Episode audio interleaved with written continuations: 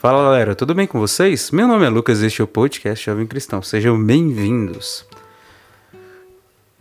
No episódio de hoje, a gente vai refletir um pouquinho a palavra que está em Jeremias, capítulo 18, do versículo 1 ao 4. Jeremias 18, do versículo 1 ao 4. E pra, antes da gente começar, quero convidar vocês a rezarmos um pouquinho, pedindo para o Espírito Santo a condução E aproveita esse início e já vai entregando tudo aquilo que está acontecendo no seu coração. Como é que está agora? Ele está preocupado? está preocupado com alguma coisa? Entrega agora para Jesus. Entrega agora ao Espírito Santo. Dê abertura a Ele nessa hora. Entrega os teus pensamentos, tudo aquilo que você fez, as atividades que você está fazendo agora também, né? Entrega tudo nas mãos dele.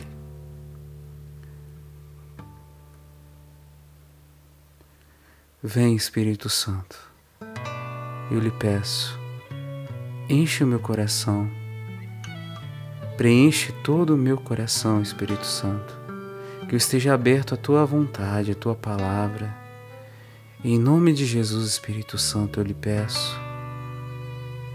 Venha ao meu coração, preencha-me, Espírito Santo, para que eu escute a tua palavra e para que eu me abra a teu querer em minha vida. Vem, Espírito Santo, vem.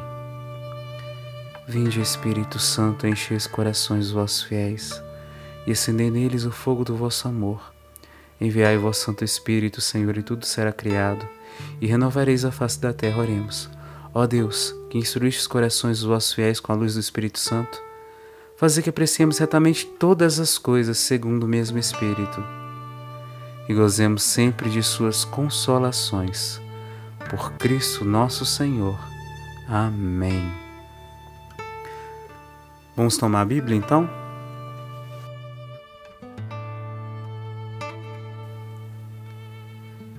Leitura do livro de Jeremias. Versículo 1. A palavra de Javé foi dirigi dirigida a Jeremias. De pé, desce à oficina do ceramista, e lá te farei ouvir minhas palavras. Desci à oficina do ceramista, e ele trabalhava no torno. Quando o vaso que ele fabricava não saía bem, como pode acontecer com barro nas mãos do ceramista, ele começava de novo e fazia um outro vaso, como bem lhe aprazia fazer. Palavra do Senhor, graças a Deus. Bom,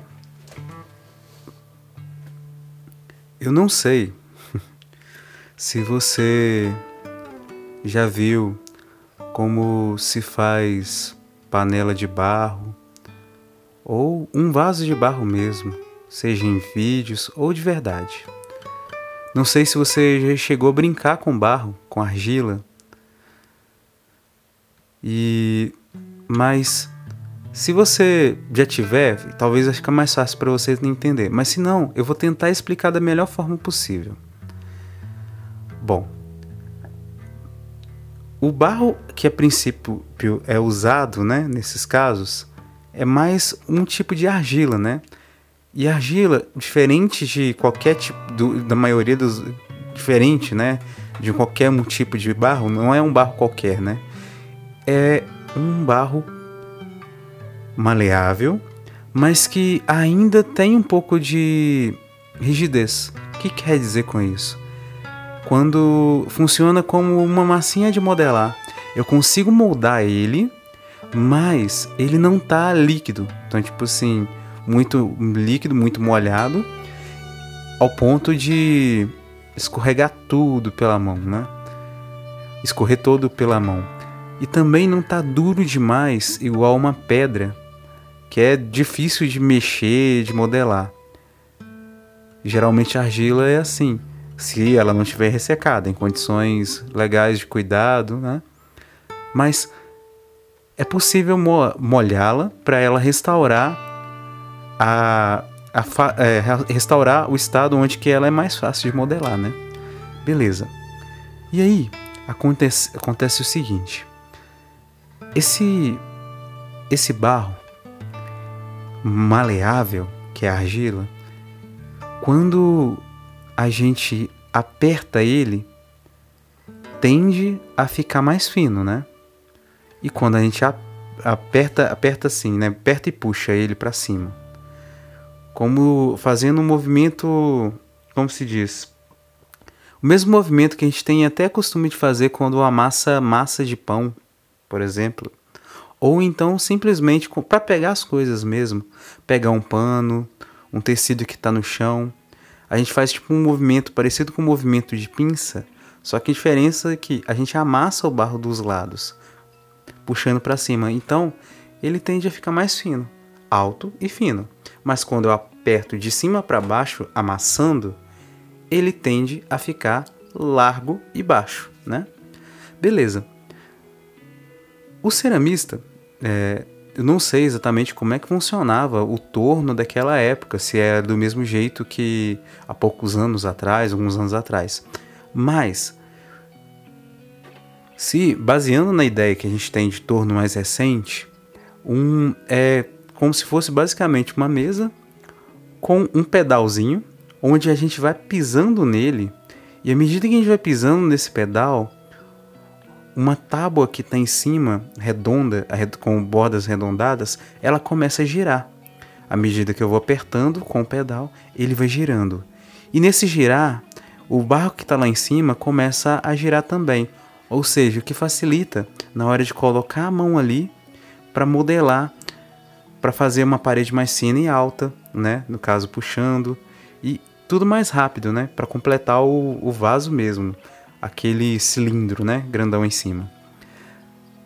E para isso, o ceramista ele molha a mão, umedece a mão e para poder ficar mais fácil para modelar o barro, que assim você ajuda a hidratar o barro para ficar a argila, né, o barro, para ficar mais fácil de moldar.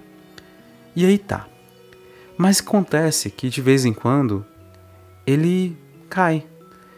Esse montezinho mais alto, nessa parte mais alta, às vezes ela fica mole demais por estar muito fina ou e o tal, talvez muito umedecido a argila, começa a tombar. Ou seja, aquele cilindro lindo que a gente fez, né, que vai até cá em cima, lá alto, ele se desfaz, como se fosse um pano caindo no chão. E quando cai, basicamente tem que amassar e fazer de novo, porque não deu muito certo. E um outro ponto interessante sobre o barro, principalmente utensílios feitos de barro, é que tem como a gente molhar e recuperar aquele barro. Não sei se fica exatamente igual como era a argila antes, depois de cozido, né, como é feito e tal. Mas é possível reusar, reutilizar esse, esse barro, né? Se a gente moer ele que essa esse vaso, utensílio de barro, né? Se a gente moer ele direitinho, é possível ele restaurar o estado talvez de conseguir fazer um novo utensílio com aquilo, um novo barro talvez. Mas aí que tá. Partindo desse ponto, também somos nós. Podemos colocar como nós sendo os vasos e Deus o olheiro. Foi mais ou menos isso que Deus ele fala para Jeremias. E ao longo da história, né, do povo de Deus, né, a história da humanidade também, que inicia lá em Adão e Eva e por aí vai. Entendendo, como o Papa Francisco disse, né, que Adão e Eva pode ser conhecido, considerado também como uma parábola, né, para facilitar o entendimento sobre o mundo. Mas aí tá. Lá em Adão e Eva entrou o pecado original. E esse pecado foi o que desencadeou os outros pecados todos que a humanidade foi cometendo. Quando nós somos batizados, esse pecado ele é apagado, lavado, purificado, mas ele deixou marcas na nossa alma, marcas em nós. E essas marcas acabam sendo marcas, cicatrizes, acabam sendo brechas que levam a gente a a tentação, a ter facilidade para ser tentado. Ou seja, e a gente pode ainda cair no pecado. Se torna meio que uma fraqueza e que à medida que a gente vai se convertendo, essas marcas vão sendo curadas, limpadas. Podemos até pensar talvez também em uma outra peça de barro mesmo, que quando aparecem algumas rachaduras, se a gente umedecer a mão enquanto tá a peça de barro tá ainda tá úmida, né? Umedecer a mão é possível passar em cima daquele daquele rachadinho, né? Daquele ranho, daquela ranhurinha e alisar aquilo, recuperar aquela pa parte, né? Para poder voltar a ficar tudo lisinho, né? E aí que acontece? Deus ele vai podendo, pode fazer isso na vida nossa, na vida da humanidade. E aí o que aconteceu? O povo de Deus, né, lá no Antigo Testamento, eles, por mais que Deus falasse com eles, já não era mais a mesma coisa como foi na, antes de Adão e Eva cometer o pecado. Quando Adão e Eva cometeram o pecado, original, acabou que a intimidade que eles tinham com Deus foi desfeita. E desfazendo a intimidade, também se perde a facilidade de entender o que Deus está falando, de escutar Deus por completo da melhor forma possível. Porque acabou se rompendo esse laço, né? Que foi necessário aos poucos ser refeito. E aí, o que acontece? Depois disso, de Adão e Eva, os outros, as outros, os seres, os outros seres humanos, né? Depois disso, começaram a fazer a mesma coisa, né? Acabaram por desligar de Deus, tendo dificuldade para poder escutar a voz de Deus e reconhecer. E quando Deus falava, eles escolhiam fazer sua escolha, ou escutava pela metade, escutava por alto, ou depois de escutar afastava, escolhia outro caminho. E assim, Deus propondo um caminho onde ele poderia, consegue curar as nossas feridas, acabar com essas rachaduras, essas marcas que foram deixadas pelo pecado original, que nos levam a ter facilidade de cair em pecado, elas não iam sendo, sendo fechadas. Por quê? porque não voltava à intimidade, não voltava a dar permissão para Deus cuidar. E algumas feridas dessas demorariam muito tempo a ser curadas, né? No processo de conversão, de entrega a Deus, de confiança a Deus, de busca pela santidade e alcançar essa santidade. Mas aí tá. E aí, Deus enviou o Espírito Santo a poucos homens, que eram os profetas. E esses profetas tentavam restaurar esse laço entre a humanidade e Deus. E assim, essas pessoas poderiam dar abertura para Deus, para Deus fechar essas feridas, cuidar de tudo. Mas, hum, mas aí tem mais um pontinho.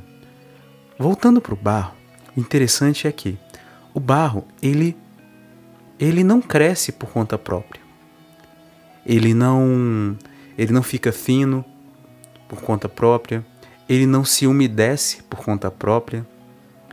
Ele não fica grosso, chato quando ama, igual quando a gente amassa o barro. Empurra ele para baixo ou fino quando a gente puxa ele para cima, não fica, não faz isso tudo por conta própria é preciso de uma ação externa, seja chuva para umedecer, a água para umedecer, as mãos de pessoas ou os pés de pessoas e animais para amassar, para puxar, para afinar. Então, ele não se movimenta por conta própria. Mas nós e, e, e, mesmo assim, se ele quiser fazer alguma coisa, ele não tem o desejo também de querer fazer algo diferente, alguma coisa diferente. Mas a diferença é que a gente, diferente desse barro, a gente tem o livre-arbítrio. Deus ele nos deu esse livre-arbítrio, a liberdade de escolha. Mas Deus ele mesmo disse: Eis que coloco diante de vós um, dois caminhos o caminho do bem, da vida, e o caminho da morte. Escolhe, pois, o caminho do bem, escolhe, pois, o caminho da vida. E aí, a gente tem essa liberdade de escolha. O povo de Deus lá no Antigo Testamento também tinha liberdade de escolha. Só que muitas vezes eles escolhiam escutar a voz de Deus, mas depois voltavam a escutar as outras vozes. A voz da própria vontade, a voz de outras pessoas que estão afastadas de Deus, que colocavam outro, criavam deuses diferentes, que acabavam por por viver na idolatria com culturas diferentes daquela que Deus ensinava para o seu povo. E assim ficavam naquela confusão ora junto com Deus, ora afastando, ou então ora caminhando para junto de Deus e depois parando no meio do caminho, sem procurar mais avançar. E assim chega na gente. A gente também faz isso. A gente tem a liberdade de escolha, mas tem vez que a gente escuta mais as outras pessoas do que aquilo que Deus ensina pra gente.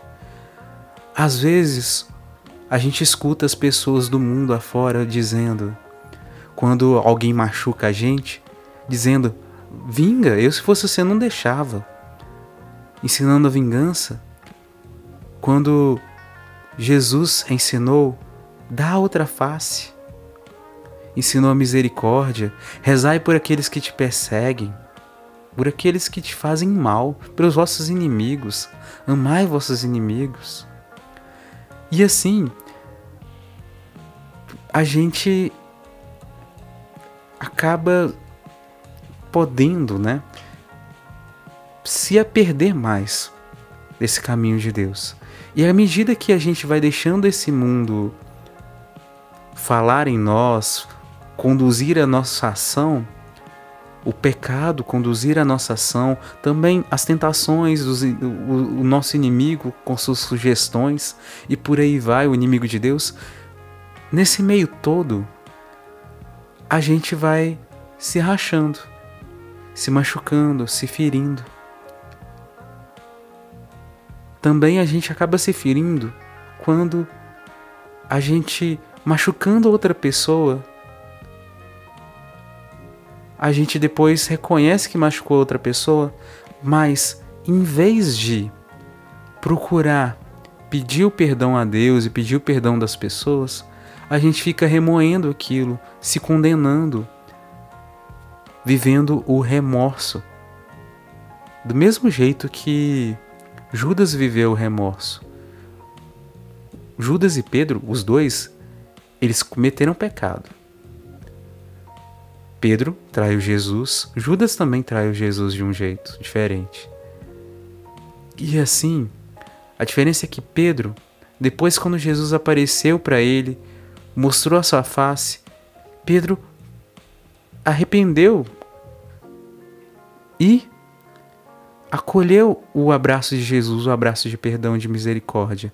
Já Judas não.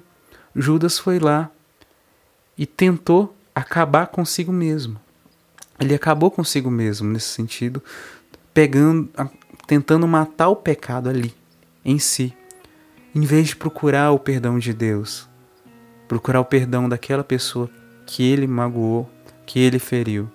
Da mesma forma somos nós. Em vez de a gente procurar pedir o perdão para a pessoa que a gente machucou e pedir perdão a Deus, às vezes a gente pode simplesmente alimentar esse remorso, remoer isso dentro do nosso coração e alimentar esse remorso dentro do nosso coração. E alimentando o remorso, a gente se adoece, a gente se fere mais ainda, né? Aumenta a ferida que estava no nosso coração. Mas Jesus ele nos fala: Vinde a mim, vós todos que estáis cansados pelo fardo, e eu vos aliviarei, eu vos darei descanso. E Jesus ele pergunta para a gente: o que quer que eu te faça? Como ele perguntou para aquelas pessoas que estavam adoecidas. E nós temos o convite dele para deixarmos ele cuidar da gente. Só que Deus ele respeita o nosso livre-arbítrio, Jesus respeita o nosso livre-arbítrio. E como diz em Apocalipse, eis que estou à porta e bato. Aquele que abrir, eu entrarei e cearei com ele. Ele não força a porta. Ele simplesmente aguarda a nossa abertura. Por isso, agora, eu te convido a fechar os seus olhos e pensar em todas as feridas que você vem carregando no teu coração. Feridas de pessoas que você amava tanto, seu pai, sua mãe, seus irmãos, seus tios, avós, amigos, e pessoas que você tinha muito apreço, né? Mas que depois te machucaram, te traíram. Se revelaram pessoas completamente diferentes daquilo que você achava que ela era. Se começaram a se comportar diferente com você em comparação àquilo que elas se do jeito que elas se comportavam antes. E isso foi te machucando as críticas que as pessoas te disseram, tudo isso. Jesus ele quer te curar, te cuidar, te dar a cura interior. Mas a cura interior não é rápida. É um processo lento, mas necessário. Quando a gente não se abre à cura, infelizmente, as nossas feridas tendem a se abrir mais. E um coração ferido corre risco de ferir o outro coração também. Podemos imaginar, por exemplo, um cachorro ou uma, um, um leão, uma onça, uma leoa, uma pantera que machucada tá, tá com alguma coisa presa nela, um espinhos, ou um arame farpado e aquilo está machucando aquele animal. E quando a gente e quando aquele animal está machucado daquele jeito, qualquer pessoa que chega perto pode ser machucado por ele, porque ele está ferido. Ele meio que tenta se proteger, morde, rosna, né? Ou urge, né? Tudo isso ele acaba fazendo isso tudo para tentar meio que se proteger. Nós, quando a gente está com o coração ferido, a gente pode machucar as outras pessoas. E assim não acolher o amor. Mas quando a gente tem o coração curado, a gente se abre mais e mais ao amor. E, como um vaso já não rachado, mas limpo, bonito, ele, a gente pode carregar mais ainda dessa água viva de Deus, das graças de Deus, e transbordar para a vida dos nossos irmãos. E assim vivermos em santidade, como Deus nos chama a santidade. voltarmos à intimidade com Ele, com Deus, à medida que a gente vai deixando Ele cuidar da gente. E à medida que a gente vai se abraçando Ele, abraçando os ensinamentos dele, abraçando o cuidado dele, acolhendo tudo, a gente volta a ser íntimo. E voltando a ser íntimo, a gente escuta com mais clareza a voz dele. Escutando com mais clareza a voz dele, a gente tem mais facilidade de fazer as nossas escolhas. E fazendo a escolha por ele, nós seremos santos e poderemos mover montanhas, curar os, ajudar as outras pessoas a se curarem, se permitindo deixar Deus cuidar delas, à medida que a gente for apanhando essa intimidade com Deus. Mas o estado final disso tudo é o céu. Mas antes disso, a gente tem esse processo. Hoje, entregue-se a Deus. E a cada dia que você for vivendo, permita mais e mais essa cura de Deus. E tem uma última coisinha que eu preciso falar. A gente pode entregar nosso coração, entregar todas essas feridas na mão de Deus para Ele curar, aos pés da cruz de Jesus. Mas existe um risco e uma possibilidade mesmo de amanhã a gente acabar deixando as preocupações, as dores, as feridas falarem mais alto em nós do que a confiança em Deus, do que a voz de Deus falando para nós que está cuidando de tudo. E assim a gente pode acabar tomando de volta aquilo, tudo que a gente entregou nas mãos de Deus. E para que isso não aconteça, ou se isso acontecer e a gente conseguir restaurar tudo, a gente é convidado a todos os dias rezarmos pedindo essa cura de Deus. Rezarmos pedindo para Deus cuidar de tudo, porque tem feridas que não vão ser curadas de uma vezada, de uma vezada só vão levar tempo para ser curadas por Ele. E tem coisas que Ele pede para a gente esperar, feridas que Ele pede para a gente esperar o tempo dele curar.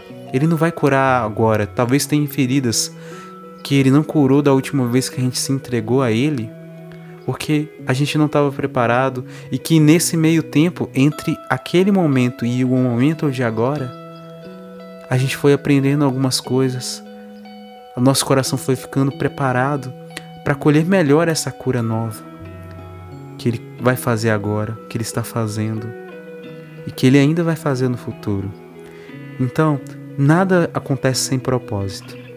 Tem hora que Deus vai pedir para a gente esperar, tem hora que Ele vai dar e tem hora que Ele vai até negar, porque não está na hora certa ou porque a gente não está preparado, ou porque aquilo ali tem um propósito na nossa vida, a gente pode aprender com aquilo. Mas lembrando que sempre, em todos os momentos, Ele está conosco e vai estar mais íntimo ainda da gente à medida que a gente for dando permissão para Ele.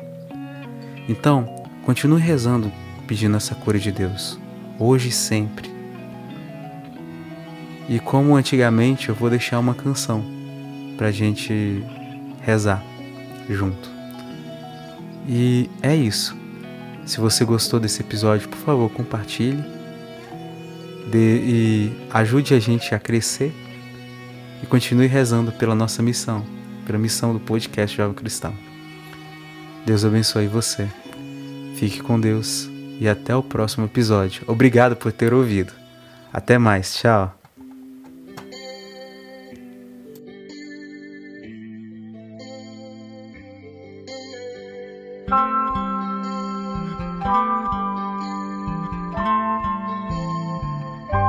E me faz novo, todo novo, renovado em Jesus. E me faz novo, renovado em Jesus. Espírito Santo